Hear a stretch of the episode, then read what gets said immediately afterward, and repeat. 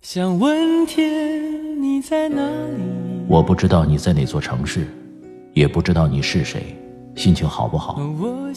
你现在是不是一个人？有没有感到孤单？我知道，最使人疲惫的，往往不是道路的遥远，而是你心中的郁闷。希望这个声音可以温暖你耳边的每个夜晚。我是拿铁，二零一九，让我们听到更多精彩。微信找我，拿铁磨牙时刻。城市的夜晚，听见花开。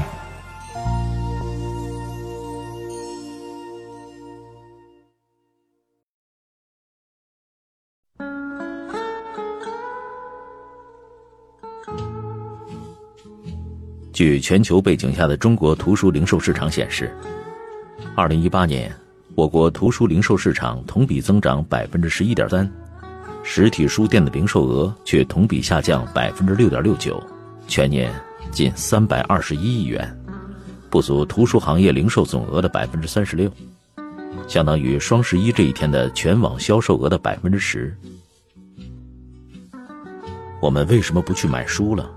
读书过程中留下的痕迹，随时间的流动，都成了宝贵的记忆。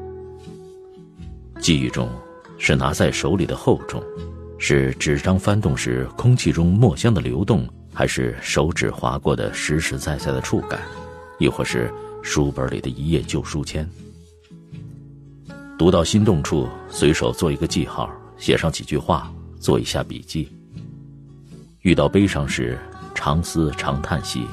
无意间，眼泪滴落在书中，留下岁月抹不去的痕迹。内容晦涩处，一遍不行，再翻回看。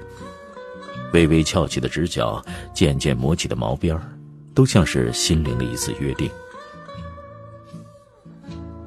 导演侯继然拍摄了一部纪录片《书店里的影像师》，三分钟介绍一家书店，总共记录了台湾八十家独立书店的故事。连导演也在完成纪录片后说：“拍完才知道，开书店是辛苦、一点也不浪漫的行业。也庆幸这些书店，为连锁店满街的台湾保留了文化多样性。单纯经营书店，基本等于入不敷出，这是行业内的共识。有近半数的书店面临着经营危机。二零一四年底。”承载了广州人十六年的爱书记忆的红枫叶书店，因为店主辞世无人接手而结业。二零一八年一月，上海最后一家季风书园关停，上海曾经的思想地标倒下了。还有一些国有企业，比如彼得书店、大圣书店、三联书店，坚持只卖书，结果营业额不敌店租，门面越来越偏，最终退场。无人买书，书店会死掉吗？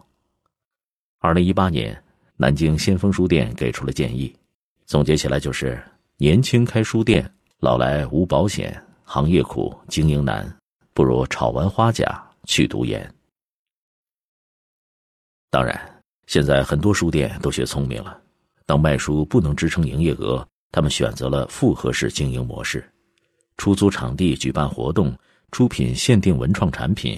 添加饮品区，书店们为了存活下来，正在绞尽脑汁的进行经营实验。复合式书店经营效果如何呢？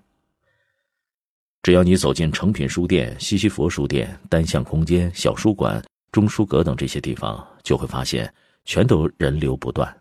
但再稍微留意一下收银台，会发现发生实际购买的人远远少于那些在书架之间流动的顾客。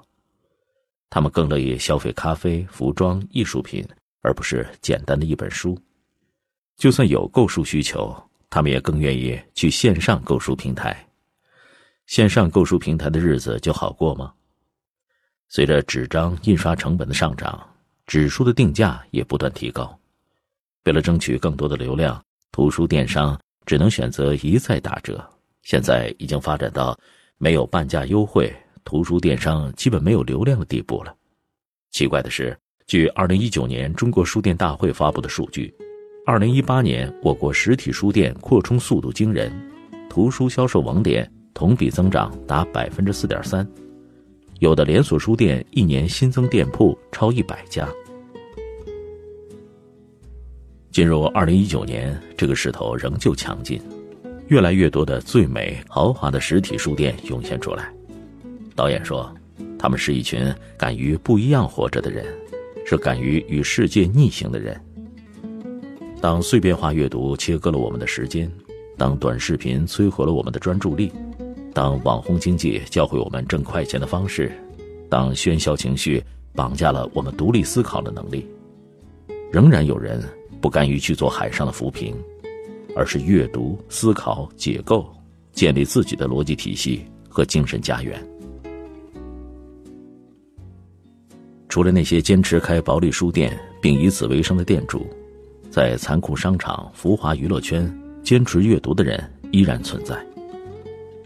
虽然高晓松自称年少不羁爱音乐，但自小浸淫在知识分子家庭，还是潜移默化的影响了他。让他的人生有了更广阔的可能性。从音乐人到阿里大文娱高管，再到哈佛特约研究员，脸大但有文化的高晓松还在继续探索未知。同样出生于高知家庭的蔡康永，自小爱把自己藏在家里的书房，读武侠、读科幻、读经典。进入演艺圈后，凭借儒雅的气质和不俗的谈吐，在《康熙来了》关停之后。凭借《奇葩说》顺利打开了大陆市场。拨开这些微功利性的目的，我更喜欢梁文道关于读书的态度。他说：“不去追问有用与无用，读书的理由都是为了让你自由。自由的意思是说，你知道这个世界上有各种各样的可能性。你凭什么以为我们今天所有的这些我们觉得正确的东西？”必然是对的呢？不一定，他们都可以改变。不蹭热点，书就是经典。个体人物的焦虑与渴望，城市的喧嚣与沉默，时代的发展与沉浮，都在这一本本书和书所带来的沉思中。你的选择就是触手可及未来的方向。国民阅读调查报告在北京发布，调查显示。二零一八年，中国成年人平均纸质图书阅读仅为四点六七本。当新中产的财务逐渐走向自由的时候，也可以回头看一看，你的精神是否跟上了脚步。书籍不会死，懒得阅读也有福利。在世界读书日这一天，让你停下来，享受安静的温度。